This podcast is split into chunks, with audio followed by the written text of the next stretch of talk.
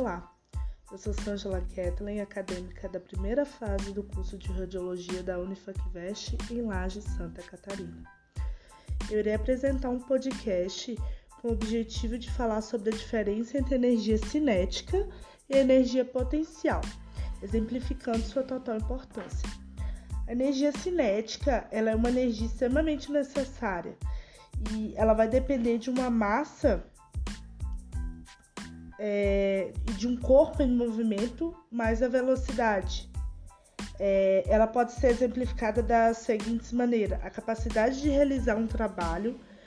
É, por exemplo, uma pessoa que está praticando esportes, quando ela está correndo, ela precisa ter uma energia para gastar e transformá-la em movimento. Essa energia que se transforma em movimento, ela é energia, é, é energia cinética. É, mas exemplos temos como o carro que está se movimentando, a caminhada, a corrida, tudo tem energia cinética associada. O significado da energia cinética é movimento.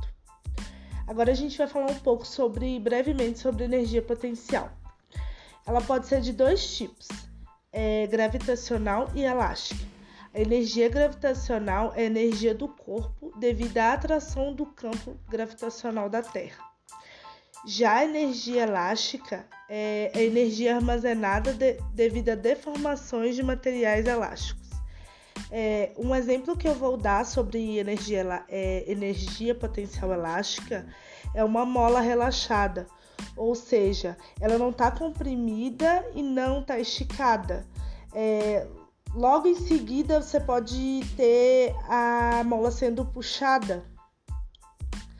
De certa forma, ela vai sofrer uma deformação.